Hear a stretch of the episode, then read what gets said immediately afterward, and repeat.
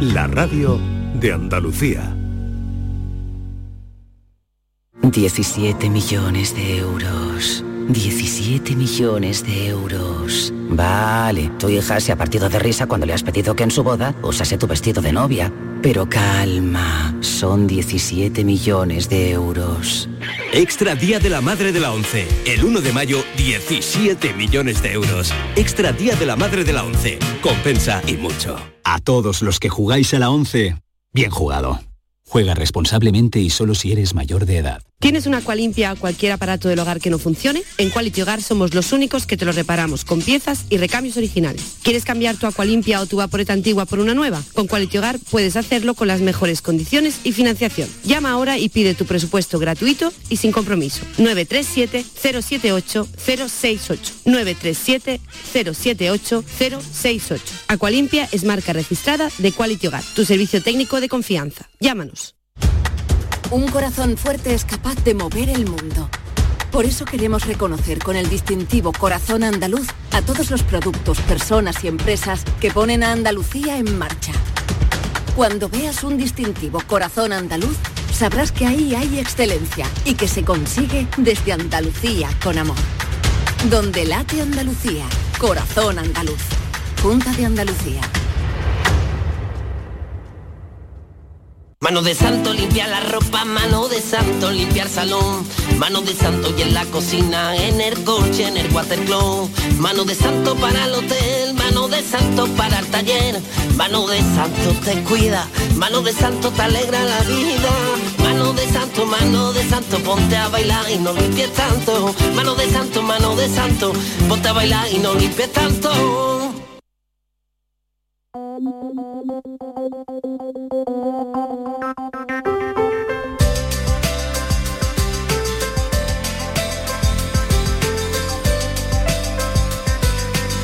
Esta es La Mañana de Andalucía con Jesús Vigorra.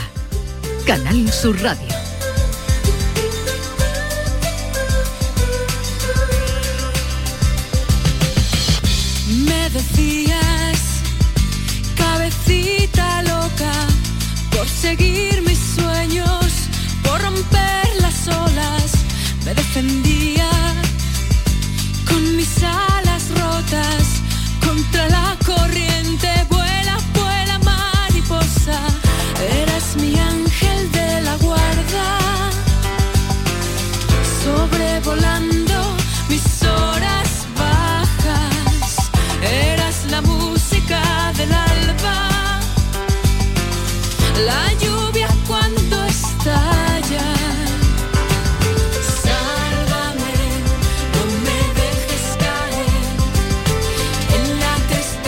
Cabecita loca que cantaba Amaral, cabecita loca. ¿Cuándo es la última vez que te tomaste una aspirina? ¿Cuándo es la última vez que me tomé una aspirina para el dolor queda- de queda cabeza? ya un poco antiguo lo de la aspirina. La aspirina no se la toma ya nadie, eso hay otras cosas. Un paracetamol, Claro, vamos. un paracetamol, Sí. una, Pues un yo- Olotil, yo- un ibuprofeno. Yo estoy abonado a la... Sí, al paracetamol o a la no, no, aspirina. a la aspirina, le tengo fe, siempre viajo con aspirina, luego tomo muy poca, afortunadamente. ¿Te acuerdas del Optalidón? Hombre, claro. Los tálidos. O de local. Cómo se colocaban. Los locales sí que mi madre dice mucho que tal, muy bien con Vale. vocal, eso era un anuncio. Aquí iba sí. un anuncio. Bien, eh, si no recuerdas cuando te tomaste la última aspirina, no es que te duele poco la cabeza Sí, y yo verdad, lo celebro. No me duele mucho. Porque hoy vamos a hablar de... eh, hoy es el Día Mundial de las Cefaleas, Sí. todos los días. También es el Día Mundial de la Bicicleta. ¿eh? También, también, lo podíamos haber hecho de tema del día, pero nos hemos inclinado por la cefalea porque de la bicicleta es verdad que hablamos mucho y de la cefalea menos. Esta es una dolencia que se manifiesta con dolores de cabeza recurrentes que afecta además a una gran parte de la población.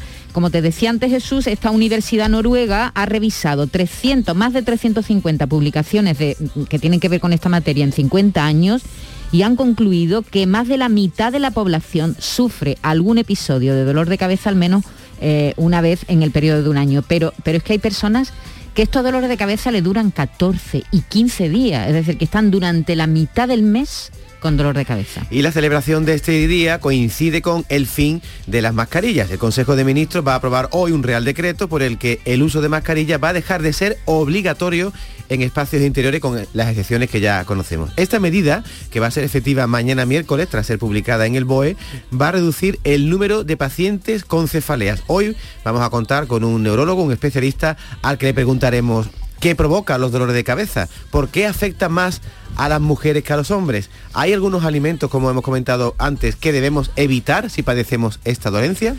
Pues vamos enseguida con el especialista, porque no nos gusta hablar de esto sin tener siempre el asesoramiento de alguien que sepa más que nosotros, mucho más, pero a ustedes les convocamos a que nos digan mm, qué les provoca dolor de cabeza.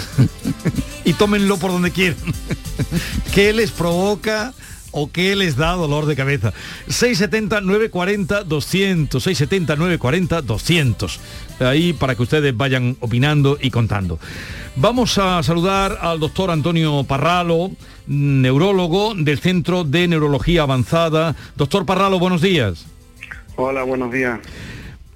¿Por qué duele la cabeza? Bueno, buena pregunta. ¿Por qué duele la cabeza? La cabeza puede doler por muchos motivos, ¿no? Desde hasta un cualquier disgustillo nos puede dar dolor de cabeza, ¿no? O cualquier o un, simple resfriado nos puede doler la cabeza. Pero luego hay otras enfermedades que sí que cursan principalmente con dolor de cabeza, ¿no? Como es la migraña, la jaqueca, eh, que es lo mismo, cefalea tensional. Entonces eso ya sí son enfermedades que cuyo síntoma principal sí es el dolor de cabeza, entre otros síntomas. Pero hombre, doler, como doler, la pregunta es un poco amplia, puede doler Sí. casi por cualquier cosa, ¿no? Eh, es muy amplia, lo hacían eh, por ese sentido de, de- dolor de cabeza, pero eh, cualquier dolor de cabeza sería una cefalea, luego de ahí se complican, ¿no? Efectivamente, esa cefalea es un, un término genérico para, para, es el término médico para decir dolor de cabeza. Pero luego cuando eh, hablamos de consultas de cefalea, de, de cefalea como algo ya más específico del neurólogo, pues nos referimos ya a enfermedades que cursan principalmente con dolor de cabeza, entre los que se incluye sobre todo eh, lo más frecuente, pues la migraña o jaqueca o la cefalea tensional. Doctor, ¿y por, por qué afecta más a las mujeres que a los hombres? Pues porque mm, en la migraña sobre todo, y bueno, también la cefalea tensional, tienen componentes hormonales, los estrógenos y demás, las hormonas femeninas pueden influir en, en- en este tipo de dolencias y por tanto afectan a las mujeres por eso, por, el- por el- los niveles de hormonas, sobre todo estrógenos. ¿Y es verdad que el uso de la mascarilla durante estos dos años de pandemia ha incrementado las cefaleas? Sí, sí, rotundamente sí. Vamos, lo hemos constatado muchísimo. El hecho de, de llevar un- una mascarilla todo el tiempo o durante muchísimas horas al día, pues hace que haya una menor oxigenación realmente, ¿no? O sea, hay, obviamente podemos respirar, pero hay una mayor concentración de dióxido de carbono al estar respirando con una mascarilla. Eh, y eso mm, aumenta muchísimo los dolores de cabeza. Tanto es así, vamos, de hecho, cuando tenemos, cuando hay un paciente que tiene una crisis de migraña eh, importante, el tratamiento que se pone en urgencia muchas veces, además de los analgésicos intravenosos o orales, es oxígeno, oxígeno alto flujo, porque una correcta oxigenación ayuda a combatir el dolor de cabeza. Con las mascarillas tenemos lo contrario, hay una falta de oxigenación, hay un mayor, una mayor concentración de dióxido de carbono y por tanto mm, se han incrementado muchísimo los dolores de cabeza y, y la gente con, con migrañas y con cefaleas tensionales lo han, lo han notado bastante. Sí, sí, sí. Ha, ha salido en la conversación varias veces la palabra migraña, que es como el terror de los terrores, porque todos hemos tenido cerca, yo creo, o, o conocemos gente que padece mm, verdaderos tormentos con la migraña. ¿Qué, qué la produce? Eh, ¿Tiene eh, qué solución? ¿Qué nos puede contar de la mi- migraña?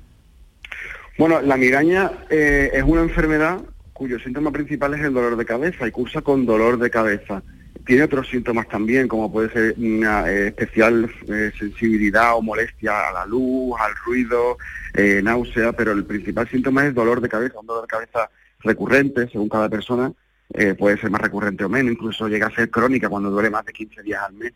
Y es, bueno, el mecanismo fisiopatológico de la migraña es complicado, hay un, un mecanismo neuronal donde hay una serie de influencias de los vasos sanguíneos del cerebro, en fin, que es complicado, pero tiene un gran componente genético, es decir, ahí es muy hereditario. Hay familias donde, bueno, pues la madre tiene migraña, el hijo, el nieto, es decir, hay un componente genético muy importante. Y los principales factores desencadenantes las en personas que están pues, genéticamente predispuestas, eso- esos factores que pueden desencadenar crisis de migraña o dolor de cabeza, pues son muy variados. Puede ser desde lo más frecuente el propio estrés, el estrés que puede causar pues el trabajo, los problemas personales, los problemas familiares, ese estrés, ansiedad que causa todas estas todo este estrés puede dar lugar a, a la crisis de la crisis de migraña y dolor de cabeza tipo migraña. De hecho, es el, el factor más frecuente. Pero también hay otros factores, pues, los cambios de tiempo, los días nublados, Sí, los días de mucho viento, Mm. eh, pueden causar también eh, crisis de migraña y desencadenar este tipo de dolor de cabeza. Algunos alimentos también, como habéis nombrado antes, pues eh, se puede, pueden causar esto. Eh, pues clásicamente, pues quesos muy curados, embutidos, eh, chocolate. eh, Mm. El pueden vino, dar ¿no? a- Sí, el alcohol, el alcohol en El, general. el el alcohol alcohol en siempre- general. Sí, pero el me, me- me estaba preguntando Jesús, hace mucho que no te duele la cabeza y acabo de acordarme que yo, mm, eh, si bebo vino, inmediatamente me duele la cabeza, doctor. ¿Qué sí, hago? sí, Tengo... sí. Dejar el vino. Dejar el Vale. Deja el vino. No, vamos, no, no, doctor, vamos a introducir, es que la pregunta, eh, vamos a introducir... Dormir mal, dormir mal también, dormir mal también puede, puede influir. Puede decir. Un Va- alcohol no duerme bien. O sea Va- que- vamos a intercalar aquí, doctor, algunos comentarios, no sé si hay alguna pregunta de los oyentes que también se suman a esta mesa abierta que tenemos. Buenos días desde aquí, desde Cádiz. Yo tengo un dolor de cabeza cr- crónico, puedo decir, porque a mí nunca me deja de doler en la cabeza. Cuando ya me tomo una pastilla es porque ya el dolor es mucho más fuerte y tengo que tomarla, tengo que tomarlo bastante, vamos que no es una cosa excepcional, sino que, que me duele bastante más veces fuerte. Ahora estoy un poco mejor porque me han quitado los pólipos de, la nariz, que me han operado hace tres semanas, y estoy algo mejor. Y con la mascarilla pues creo que mejoraremos, quitárnosla del todo, aunque yo he sido de la que me la he puesto solamente lo justo, lo que había que ponérsela por, por fuerza. Pero bueno, venga, un beso. Hola, buenos días. Soy Paco Pepe de Jerez de la Frontera. Eh, me gustaría saber eh, por qué nos duele la cabeza, eh, por lo menos me, me ocurre a mí, eh, justo antes de saltar el levante. A ver si para eso hay una explicación. Eh, justo antes de saltar el levante, usted alu- aludía hace un momento también a los vientos. Sí, sí, sí, sí. Sí, a ver, los cambios de presión atmosférica influyen en, en esta, vamos, esta- es, algo que cuentan mucho los pacientes. En los vientos, los días nublados, en los cambios de presión atmosférica influyen en el mecanismo fisiopatológico de la migraña. Entonces, pues por eso, por eso ocurre. Es que es algo que, que está demostrado, vamos, que es así. Y, Y lo que decía la otra señora de que nunca eh, ceja el dolor de cabeza, ¿eso es común o debe ser poco común? Eh, bueno, no, no, no es tampoco común. Quiero decir, la, migraña es una enfermedad muy, muy, muy, muy prevalente y un, un porcentaje importante de esos pacientes eh, se cronifican, es decir, son migrañas crónicas, son personas que tienen dolores recurrentes eh, prácticamente casi a diario. Es algo que nos encontramos mucho en las consultas de neurología y en las de, concretamente las de cefalea. Y no es nada, no es, no es poco común, se ve, se ve bastante. Y es un problema que, bueno, que tiene gran relevancia. Claro, me imagino la, Eh, la- la- la- la mala vida, ¿verdad? La mala calidad de vida. Doctor, ¿hay nuevos Claro, tratamientos? Muy mala calidad de vida. Claro, hay nuevos tratamientos para atajar este problema, porque yo recuerdo eh, conocidos míos con migrañas fuertes, como tú decías Jesús, incapacitantes, que se tienen que meter en una habitación a oscuras, Oscuras. para no ver nada. Pedro Almodóvar lo cuenta siempre, él padece de migraña y él cuenta esos episodios en los que Sí, se los- tiene que encerrar de- con las gafas oscuras siempre para que no le dé el sol. Y, y yo recuerdo gente conocida que se, se tomaba un fármaco solo una pastilla individual, cuando comenzaba con una especie de aura, ella decía, tengo como un aura alrededor y entonces ahí tengo que atacar además pronto para que el dolor no sea muy alto. Es decir, ¿hay nuevos fármacos que ayuden a aliviar esta patología? Sí, vamos a ver. Eh, sí, el fármaco que hace referencia es, son fármacos que son abortivos para la crisis de migraña, pero vamos a ver, el abordaje de, de la migraña y de, dolor- de los dolores de cabeza recurrentes, yo lo digo por, por la- el, el- el comentario que ha hecho esta señora por teléfono, eh, yo siempre lo que digo, cuando una persona tiene dolor de cabeza recurrente, no se debe normalizar esa situación, es decir, una- no es normal tener dolor de cabeza frecuentemente y muchas veces la gente lo normaliza porque lo asocia al estrés, a la menstruación, en fin, a, a- a diversos temas, pero no se debe normalizar. Entonces, esta señora y, y- y cualquier persona que esté como ella, lo que siempre recomiendo es que se tiene que poner en manos de un especialista, de un neurólogo, para que eh, aborde el tema, vea qué tipo de dolor de cabeza es, se hagan pruebas complementarias si se requiere y se pueda poner un tratamiento, efectivamente, porque tratamientos hay. Es decir, En una persona no puede estar continuamente tomando analgésicos, ibuprofeno, paracetamol, nolotil, aspirina, lo que sea. No se debe estar así permanentemente. Hay que poner tratamientos que vayan concretamente a la migraña o el problema de cefalea que tenga la persona para que esa persona mejore. Y claro que hay tratamientos, es decir, no solamente los analgésicos que conocemos, hay tratamientos concretos para prevenir estos dolores de cabeza, porque tomarse un ibuprofeno es cuando ya tenemos el problema, pero lo que tenemos que hacer es prevenirlo. Claro.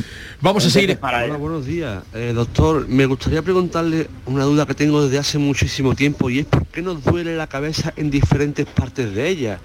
Muchas veces nos duele detrás, otra adelante, otra en la sien izquierda, otra en la sien derecha, otras veces arriba. ¿Por qué nos duele en diferentes partes? Que es una duda que tengo yo de siempre. Bueno, a ver si la puede aclarar a este oyente, doctor Parralo. Sí, vale. Eh, bueno, la cabeza puede doler en diferentes maneras. Según el tipo de dolor de cabeza puede doler en una zona u otra.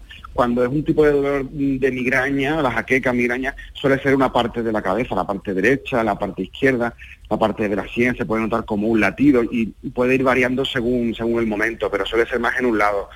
Cuando son dolores tipos tensionales, pues suele doler más en la parte de atrás, eh, en la- o en la parte de delante, es una cefalea que no es tan pulsante y se ve más opresiva.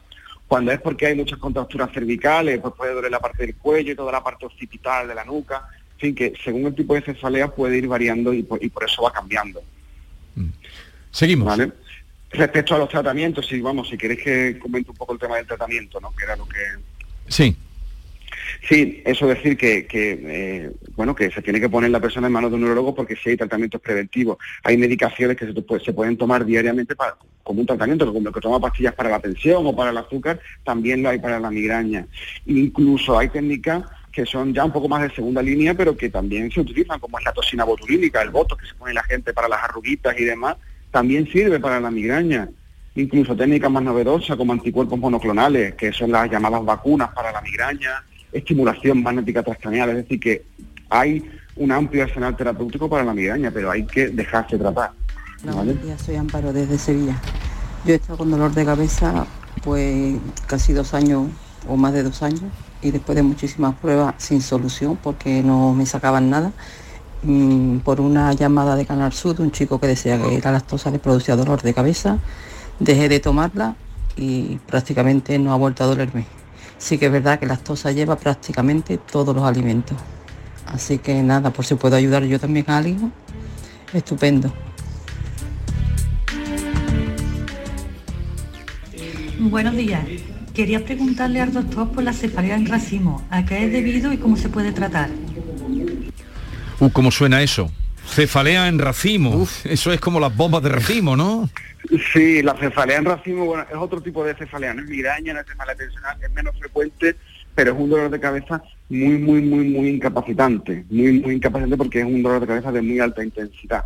Es, es un tipo de dolor de cabeza que se llama en racimo, racimo significa como racha, porque ocurre en ciertos periodos de tiempo, es decir, la persona tiene un periodo, normalmente, luego hay varios tipos, pero normalmente la persona tiene un periodo de tiempo que puede ser unos meses o unas semanas con crisis recurrentes y luego está otro periodo de tiempo que no tiene crisis y se encuentra bien. Eso es lo más habitual. Pero durante ese periodo de tiempo, esas semanas o meses que tiene dolor, es un dolor de cabeza muy, muy intenso, suele ser por la zona ocular, eh, de predominio nocturno, con lo cual impide el sueño, eh, asociando además lagrimeo, enrojecimiento ocular, y es un dolor de cabeza de muy, muy, muy alta intensidad, muy fuerte, que requiere de, y que requiere de un abordaje por el neurólogo y de un tratamiento preventivo porque incapacita muchísimo, muchísimo este tipo de cefalea. Es muy, es muy invalidante, sí, no es tan frecuente. Buenos días. Ay, perdón, doctor, seguimos escuchando a los oyentes. Buenos días a todos, muchas felicidades por el programa. Me acompañáis mucho mientras voy conduciendo. Pues a mí estuve muchos años doliéndome la cabeza, atiborrada de pastillas, no sabía de qué era, hasta que por fin un médico pues me empezó a hacer pruebas y descubrió que era que tenía la tensión alta. Así que a día de hoy estoy con mi tratamiento y bueno, cada vez que me duele la cabeza es que me sube un poco la tensión. Por otra cosa, pues la verdad es que no. Adiós, besitos a todos. Gracias. Buenos días familia. A mí me duele la cabeza casualmente todos los meses a partir del día 20. ya os haréis una idea de por lo que es. Felicidades por esos datos tan maravillosos. Gracias, eh, gracias. Bueno, eso es tensión, ¿no? El día- si el día 20 uno ta- empieza a pensar en la ya, nómina- ya, todo lo, lo hemos pillado, ¿verdad, doctor? Pero la primera, eh, eh, la intervención Yo sí lo he ante- pillado. Sí, lo ha pillado, lo ha pillado, lo ha pillado. Pero la primera sí que, porque la tensión causa, la subida de tensión causa problemas gravísimos, suele dar la cara siempre o, o ser un síntoma del dolor de cabeza de, de la tensión alta o cuando sube. No, sie- no siempre, pero sí puede ocurrir. Mm, No con tensiones un poco altas. ¿eh? Normalmente cuando duele la cabeza porque tenga la tensión alta suele ser tensiones muy altas. ¿Vale? Suelen ser tensiones altas. Incluso hay veces que puede haber incluso sangrados por la nariz. Eh, y sí, sí puede ocurrir, efectivamente. Y, y puede ser que personas que, que una vez que se le ponga su tratamiento para la tensión mm, mejoren ese dolor de cabeza porque sea una cefalea secundaria a la, a la hipertensión, efectivamente. Puede ocurrir, claro que sí. A ver, una mamá que pide también su atención, doctor. Sí. Buenos días y gracias, de verdad, me hace, me hace la mañana muy amena. Siempre les estoy escuchando. Quisiera hacerle una pregunta al doctor. Mi hija es una niña de nueve años, siempre está con dolor de cabeza. No sé si porque, no, no sé, a veces no sé ni creerla porque es que tiene mucho dolor de cabeza siempre. Se lo he comentado a la doctora y lo único que me dan es paracetamol. A ver, para esta niña de nueve años, que, en fin, ¿qué puede usted aconsejar? Claro, claro, mire, a ver, a, a- a esa niña que la tiene que ver un especialista, efectivamente, la tiene que ver o un neuropediatra o un neurólogo que vea niños. ¿Por qué? Porque los dolores de cabeza pueden ocurrir desde edades muy tempranas. O sea, hay niños con tres o cuatro añitos que ya empiezan a tener dolores de cabeza por migraña. Entonces, a esa niña, claro que se le puede poner, un, se- habrá que verla, habrá que valorar en qué contexto tiene dolor de cabeza, cuándo ocurre, hacer un diagnóstico de ese tipo de dolor de cabeza y poner un tratamiento preventivo para, para ello. O sea que yo a, a esa mamá le recomiendo que, que a su niña la, la, la vea un especialista porque no es normal estar con dolor de cabeza y tomar paracetamol casi a diario y menos una niña de nueve años. O sea, eso hay que, hay que, Hay hay que mirarlo, hay que verlo y hay que poner, hay que llegar a un diagnóstico y poner un tratamiento, por supuesto que sí. Bueno, pues eh, téngalo usted en cuenta, esta mamá que nos llamaba, un especialista en lo que urge. Eh, doctor Antonio Parralo, neurólogo del Centro de Neurología Avanzada, gracias por haber, habernos dedicado este ratito, este ratito de consulta, que se lo agradecemos de verdad. Un saludo. Un, un- vale, un abrazo, gracias. Adiós, buenos días. 10, 26 minutos, eh, hoy hay tiempo de cultura, eh, entendida como la hacen Carmen Camacho y Alfredo Valenzuela, que ya están por aquí. La mañana de Andalucía con Jesús Vigorra. ¿Tienes una agua limpia o cualquier aparato del hogar que no funcione? En Quality Hogar somos los únicos que los reparamos con piezas y recambios originales. Además, si quieres cambiar tu limpia o tu vaporeta antigua por una nueva, en Quality Hogar puedes hacerlo con las mejores condiciones y la mejor financiación. Llama ahora y pide tu presupuesto gratuito y sin compromiso al 937 078 068. 937 078 068. Aqualimpia es marca registrada de Quality Hogar, tu servicio técnico de confianza. Llámanos.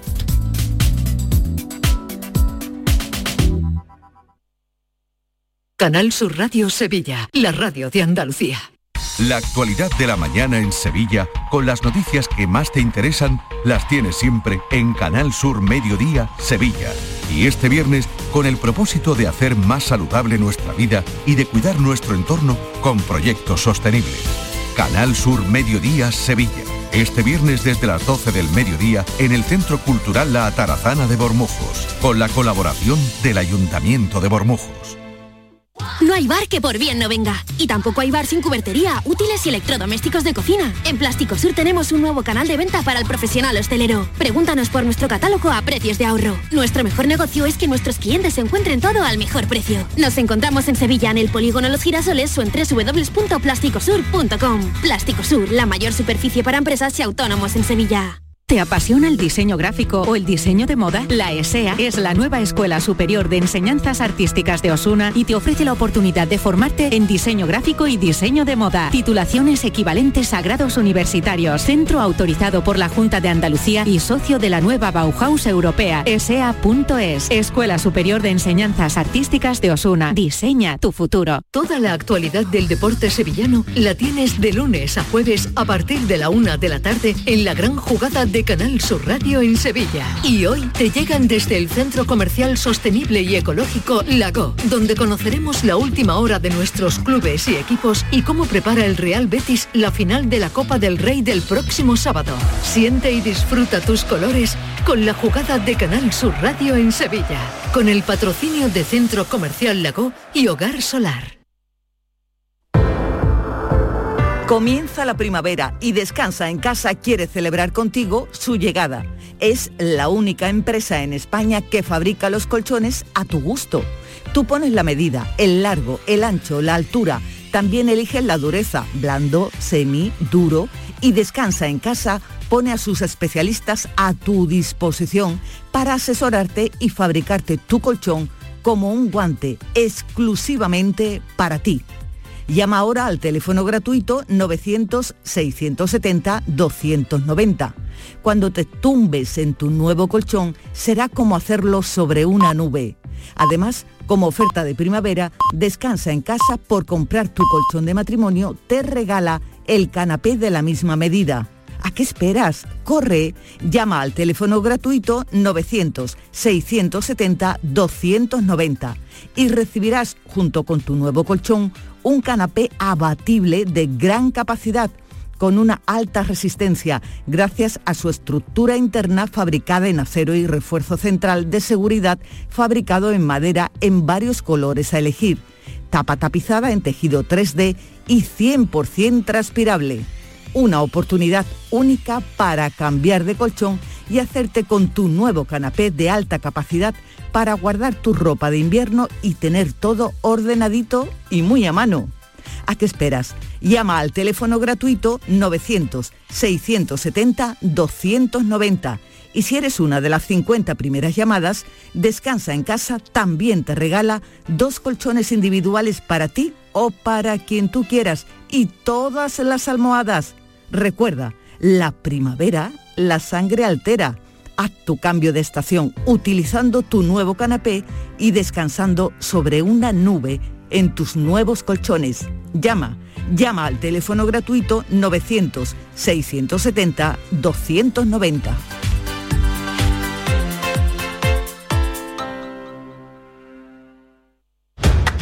Un corazón fuerte es capaz de mover el mundo.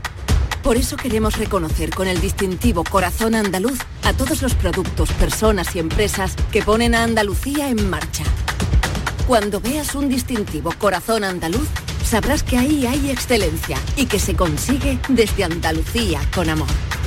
Donde late Andalucía, Corazón Andaluz. Junta de Andalucía.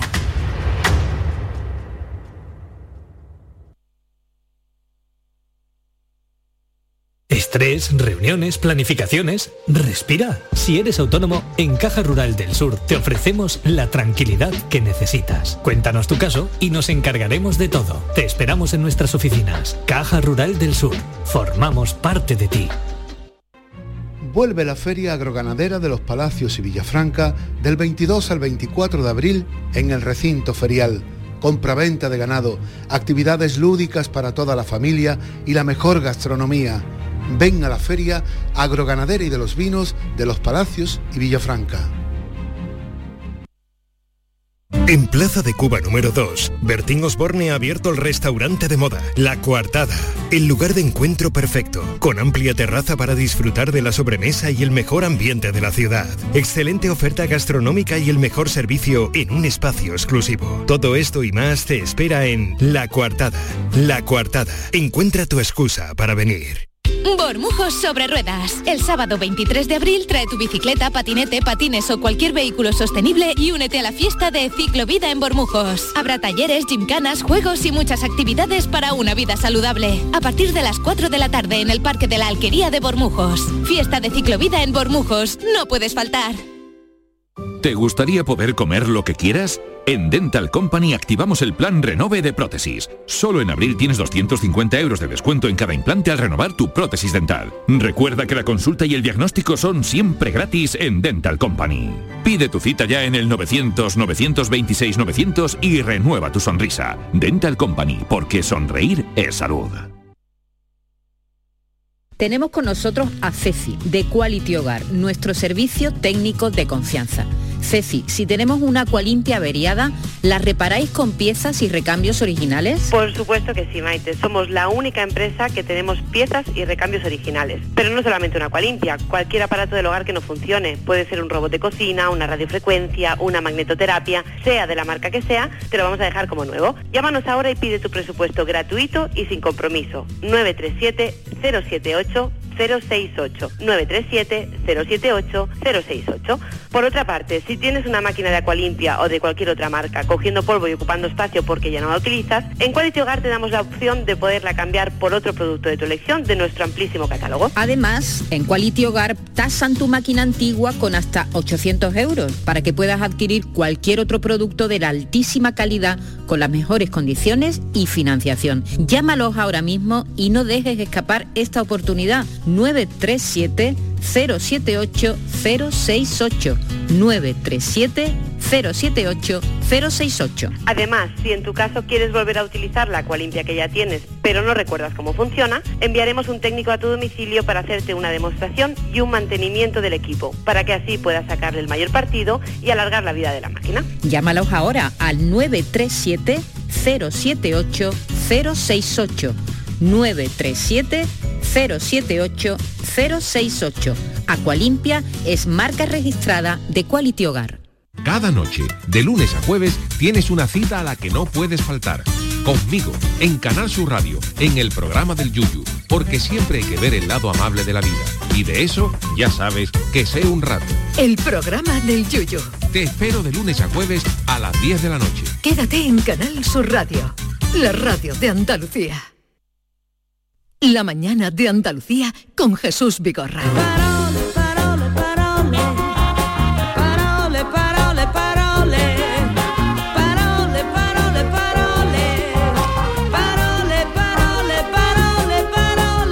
Suena la sintonía que ustedes ya conocen de los martes con Carmen Camacho, buenos días. Muy buenos días, Jesús. Y Alfredo Valenzuela, buenos días. Buenos días, queridísimo Jesús.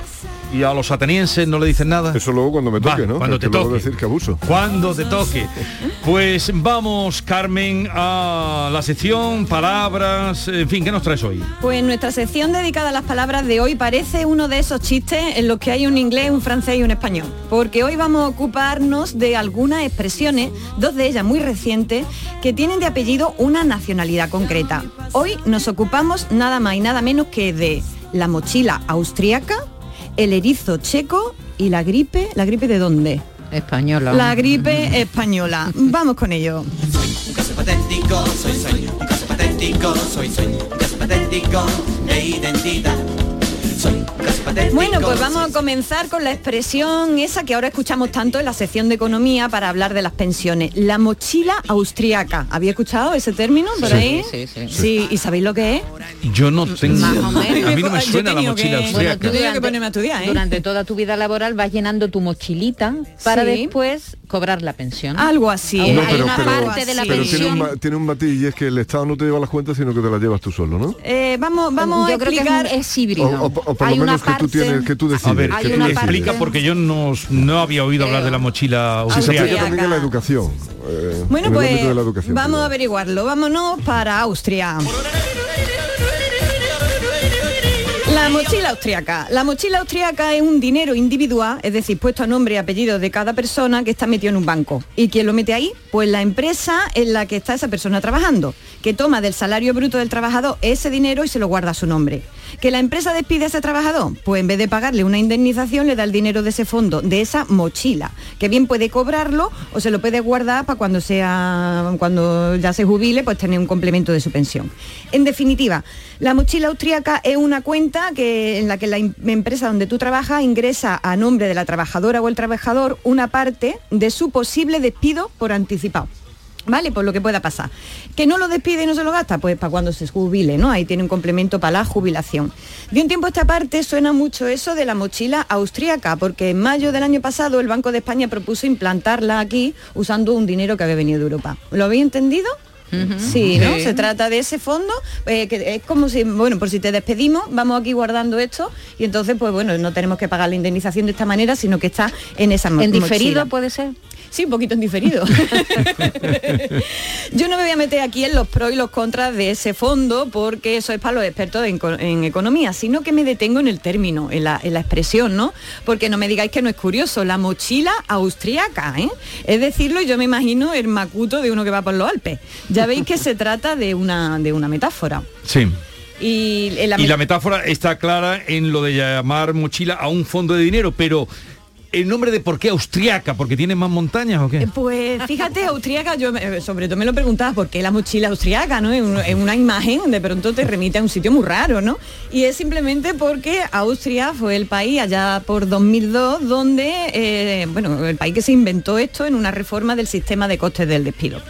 Ya os digo, finalmente la metáfora, que es lo que a mí me llama la atención, me invita a pensar todo el rato en el zurrón que llevaba Heidi con el queso y el panecillo dentro, la verdad.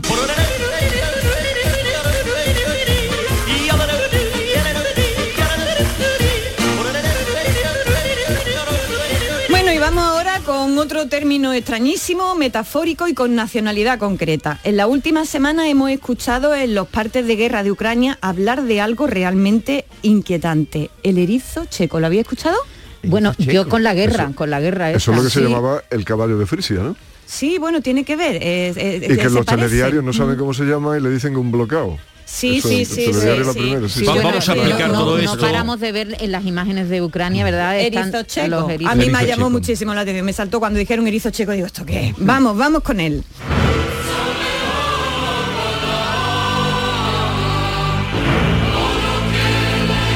Quizás los hayan visto por la tele en estos días, porque los corresponsales de guerra en Ucrania suelen dar sus crónicas al lado de estos erizos checos. Se llama así a una especie de pinchos metálicos muy grandes que Mm. ponen en las calles para bloquearlas. Es un obstáculo que se coloca para que no puedan pasar los tanques. Digamos que con ello se puede mm, eh, eh, comenzar a hacer una línea defensiva. Son como los volardos que hay en la Sí. calle, solo que en vez de parar coches, mm, paran unidades acorazadas. Esos son los, erizos checos, en teoría. Y tiene que ver también con lo que decías tú, el caballo frisio. Fijaos, todo, todo- Caballo de Frisia, de, Frisia, Frisia. se. Eso es la- los que hayan visto las películas del desembarco en Normandía, las playas estaban erizadas de, de erizos, claro. Les dicen así erizos de nuevo porque se trata de una metáfora.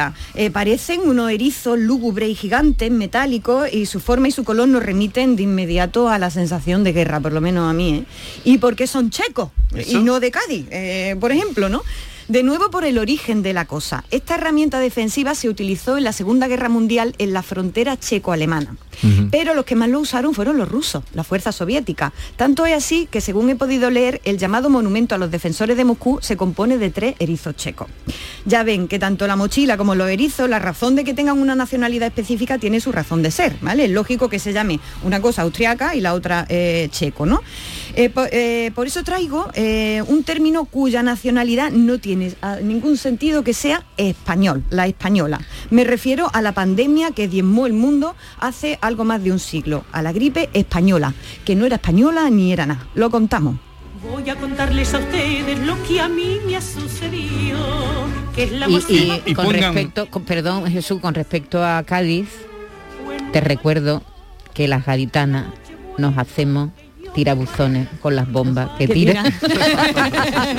y con los eso, erizos también. eso- eso está, eso está, otro día lo contaremos, lo contará Carmen lo- o tú misma, los tirabuzones, de dónde viene aquello. Qué bien, que qué tiene bien. su sentido. Sí. Eh, pero oigan esto para ver si de una vez eh, hablan con propiedad o por lo menos sepan cuando están errando al llamar gripe española. Eso es porque, como muchos de ustedes sabrán, la gripe española empezó en Estados Unidos, o por lo menos allí es donde se localizó el primer caso, en Kansas. Pero tuvimos la mala suerte de que la apodaron la española o Spanish Lady, qué fino, porque eh, en España no estábamos en guerra en ese momento, ¿no? En el 1918 y por tanto no sufríamos la censura propia de todas las guerras. La prensa española informó sobre lo que estaba pasando, sobre esa pandemia, informó mucho más y mejor que el resto de Europa. Así que toma, para nosotros los gripes, para una vez que hacemos bien las cosas, eh, nos cae en lo alto el San Benito de estas dimensiones. También la tuvo Alfonso XIII, el rey. Sí, es, Y por eso, le dio mucho... Porque, le dio mucho nombre. Mucho Porque, caché. claro, Alfonso, Alfonso XIII tuvo, eh, pilló la, la gripe española, eh, de hecho se le llamó también la epidemia reinante, con ironía, porque bueno, hay, hay discusiones, hay gente que dijo que no, que pilló la escarlatina, que no era la gripe, pero sí, influyó el, el caso de, de Alfonso XIII. Entre 50 y 100 millones de personas murieron por la gripe española, es que vaya titulito que nos colgaron. no, ¿eh? pero eso no hay en que se lo todo quite el ya. mundo, en todo el mundo. Eso es como lo de Armada Invencible, que nunca se llamó así, pero, Pero ya nos no cabe todo, cambie. Nos cabe todo. Pero, pero atención, atención, en España se llamó la gripe española. En España lo mismo que no se le dice tortilla española a una tortilla de papa, aquí la gripe española la llamamos de otro modo. ¿Sabéis cómo se llamó aquí la gripe española? No. Se llamó el trancazo. ¿vale? La llamamos trancazo porque te dejaba molido. Si la pillaba era como si te hubieran dado estacazo, ¿no? Te hubieran pillado y se hubieran Se liado. a sigue torta. utilizando muchísimo el Claro, trancazo. claro, claro. Tengo un Sí, trancazo. pero viene de ahí. La palabra coincidió además con un periódico de Madrid que se llamaba El Trancazo, que creo que era radical liberal o algo así, y había bromas como uno que llegaba a una, un kiosco de prensa y le decía a la kiosquera, porque la veía como eso, señora, ¿tiene usted el trancazo? dice, no, hoy no ha salido, pero mañana sí. ¿No? La palabra, la palabra gripe también tiene ese puntito, pero más liviano. Viene del francés y significa gancho, garra. Y es verdad que cuando tiene la gripe es que se, te agarra, ¿no? Pero el trancazo era más gordo. el trancazo era más que una simple gripe. Así que ya saben, cuando estén resfriados y digan eso de, uff, tengo un trancazo, ya saben que están usando una expresión nuevamente metafórica que se remonta a la anterior pandemia. En España a la gripe española se la llamó también con mucha sorna el correo, la correspondencia, la epidemia reinante, como decíamos antes porque la pilló Alfonso XIII, y también la llamaron la fiebre de los tres días y el soldado de Nápoles. ¿Por qué se le llamó así? Porque era una canción de una zarzuela que se había estrenado Sí. en ese año y sonaba mucho, y sonaba de esta manera. Soldado de Nápoles me quiso mi suerte, la gloria romántica me lleva a la muerte. No Así digas sonaba y la bautizamos así a la gripe española como soldados de Nápoles porque decíamos que sonaba más lo de la gripe española que lo, que lo del soldado de Nápoles, ¿no? Entonces por eso se le, se le llamó así. Así que ya ven, a poner metáforas y a rebautizar las cosas a los españoles no nos gana nadie, ¿eh? Es Soldado de Nápoles, que es de, de la zarzuela La canción del olvido. Exactamente, que se estrenó en ese año en Madrid y estaba todo rato sonando. Nos vamos ya y digo que otro día vamos a traer expresiones con nombres de provincias, ciudades y pueblos españoles. ¿Qué será pasar una nochecita toledana? ¿Y quedarse a la luna de Valencia? ¿Por qué tiene tan mala fama tener un tío en Granada?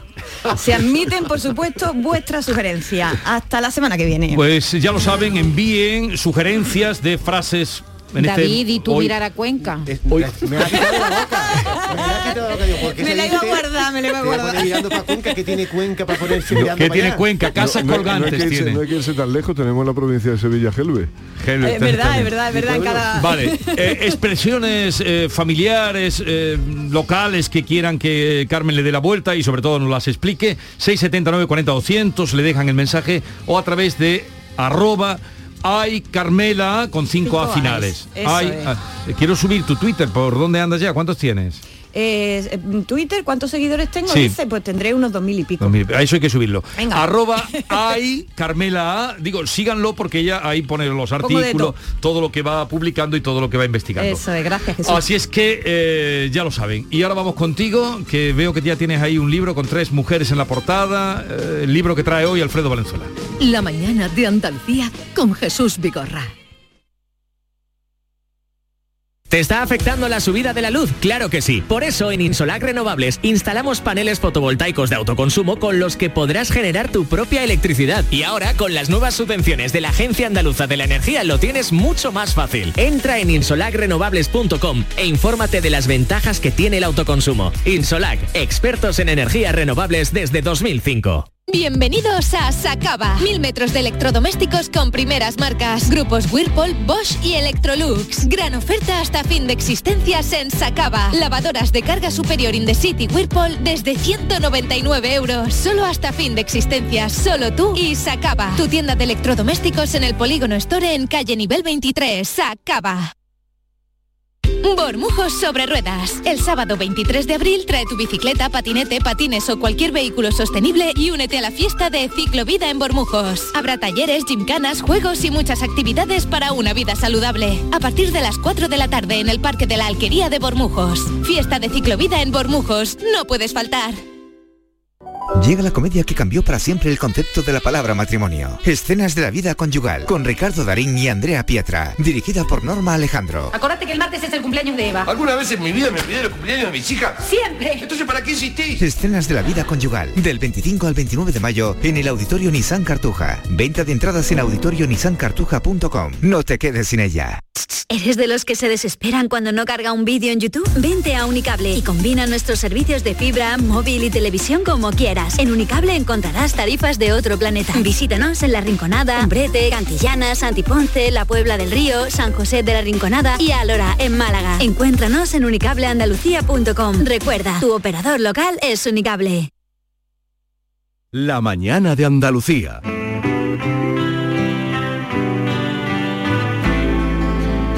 La lectura no es inocente, porque nutre la memoria, ensancha el entendimiento y fortifica la voluntad. También construye criterios, alumbra ideas y propicia la reflexión. La lectura es un bálsamo con múltiples propiedades y por eso Alfredo Valenzuela nos lleva al Bálsamo de Fierabras. Pues adelante Alfredo, te escuchamos. Atenienses, librepensadores, contribuyentes todos. Gracias por estar ahí. Traemos un libro divertido, vamos, yo me he divertido muchísimo con él, aunque es un, libro muy divertido, es un libro lleno de humor, eh, es un libro también con su parte trágica.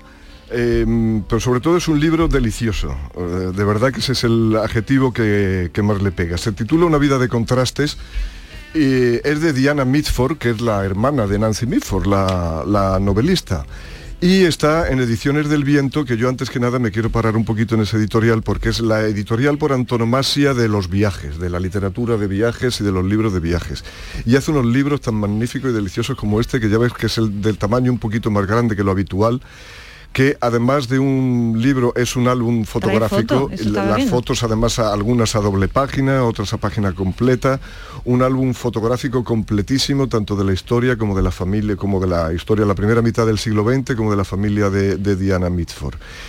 Y está bellamente editado porque ya ven, lo- a los que nos gusta la letra gorda, porque, porque que leamos mucho no quiere decir que nos tengamos que conformar con, con la tipografía pequeña, impreso a dos tintas, ya veis que el número de la página está en rojo, así como los titulares, en fin, una delicia de libro de esos que da gusto leer y de vez en cuando te paras también y lo hueles porque con la tinta de la fotografía parece que, que tiene más aroma todavía.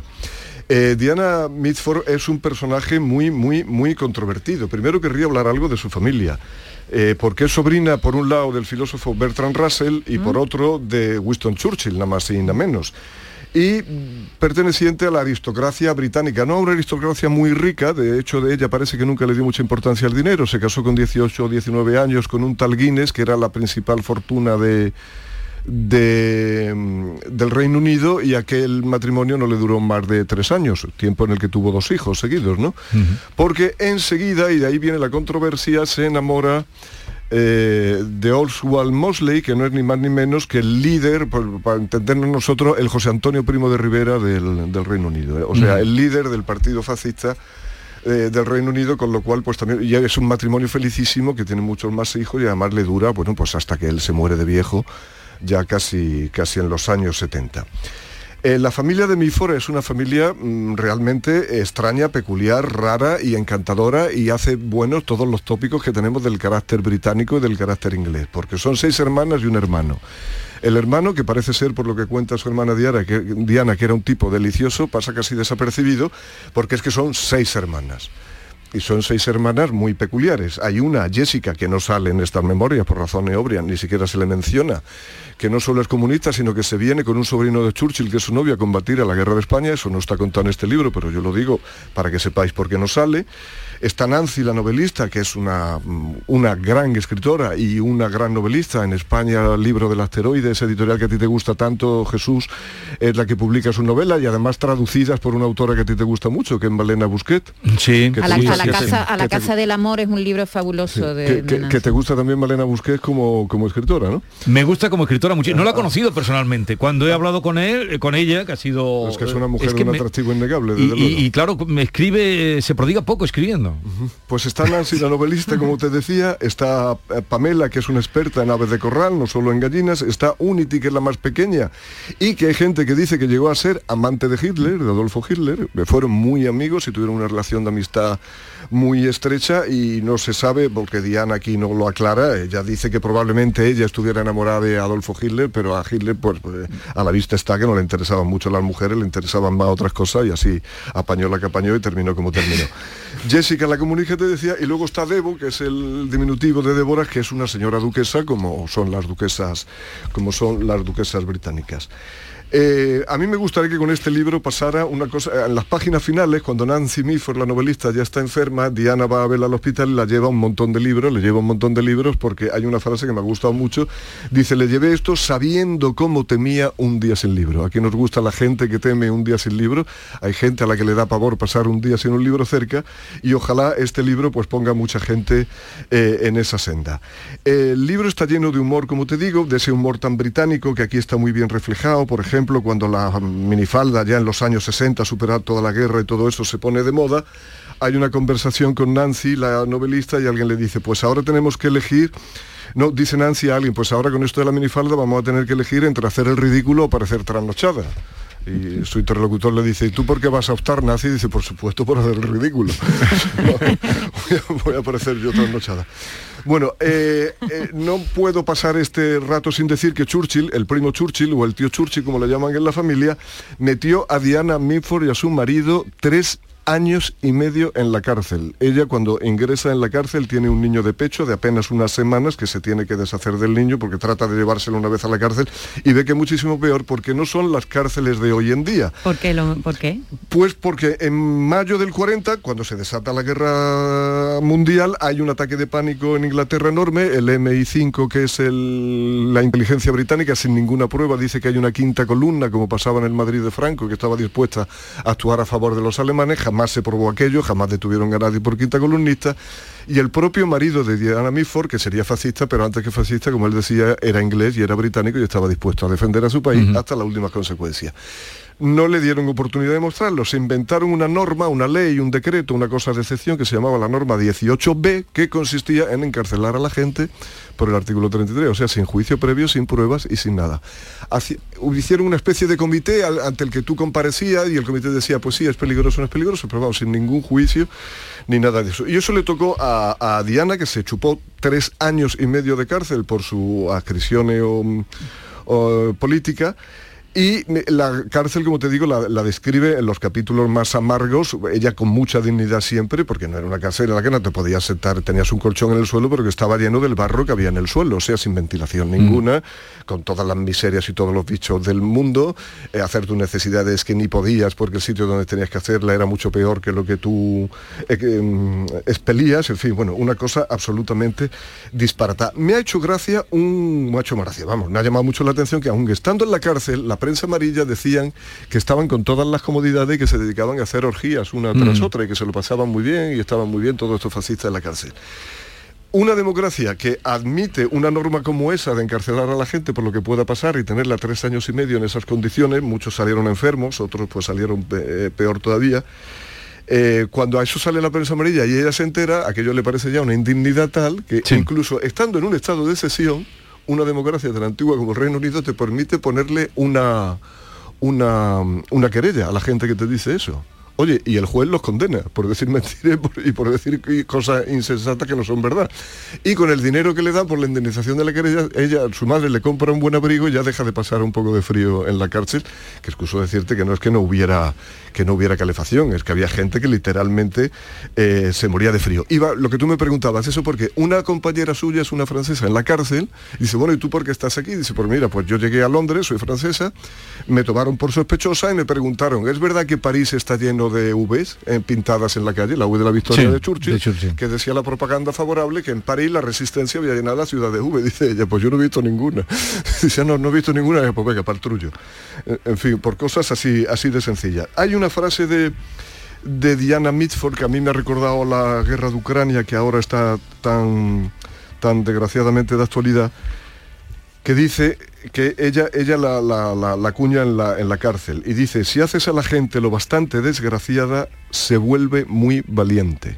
Sí. Que es lo que está pasando un poquito en Lo- lo- lo en que estamos viviendo Y en eso- Ucrania. eso ella lo decía como respuesta a la gente que le preguntaba que cómo había soportado eso con la buena vida que ella había llevado, más o menos siempre, que cómo había soportado aquellos tres años y medio, y además con sus niños tan pequeños, uno ya te digo de semanas de pecho que, que tuvo, que, que- que tuvo que dejar. El- el- la arbitrariedad y el miedo y la irracionalidad siempre conduce a lo mismo. Por ejemplo, Bernard Shaw, que salió, el gran escritor, que salió en defensa de Diana y de su familia varias veces, decía que se había llegado a la, re- a la irracionalidad de prohibir 10 líneas de su marido que no se podían leer, pero la, la libertad de prensa naturalmente y de expresión se acabó, cuando sin embargo, en pleno bombardeo, en las librerías de Londres se podía seguir comprando el Main Camp de, de- de- Hitler, ¿no? Haber llegado a, esos, a esos disparates. Y luego ella ya en los años 60 y 70, porque ella es muy longeva, bueno, a mediados de la década de los, de los- casi en el año, casi en el año 90 ya, a final, a final de la década de los de los 80. Ella, eh, que, que ha dirigido revistas luego en la posguerra en, en Inglaterra, que es una mujer también de cierto peso intelectual, que escribe cosas, que le piden traducciones y reseñas y demás, hace una biografía de Federico el Grande. Para eso tiene un contacto en, en Alemania, en la DDR, en la antigua Alemania democrática. Cuando termina el libro se lo mandan. Al señor este que la sirvió de fuente, de guía a ella, no le dejan abrir el sobre, se lo mandan para atrás. Sí. Quiero decir con esto que esos son los países que le gustan a ministros como los que tenemos en el gobierno ahora, como Garzón. Eh, bueno, veamos, eh, repasemos el título, Una vida de contrastes de Diana Mitford, eh, publicado en... Ediciones del Viento, una gran editorial. Eh, por cierto, tú que gustas de las palabras, no te pierdas hoy la columna de Ignacio Camacho, La jerga del mangazo. Uh, me la jerga del mangazo. Me lo veo Y la mismo. repasamos otro día porque aquí da cuenta de, de- de todo lo que hay ahí. Genial. Llegamos a las 11 de la mañana.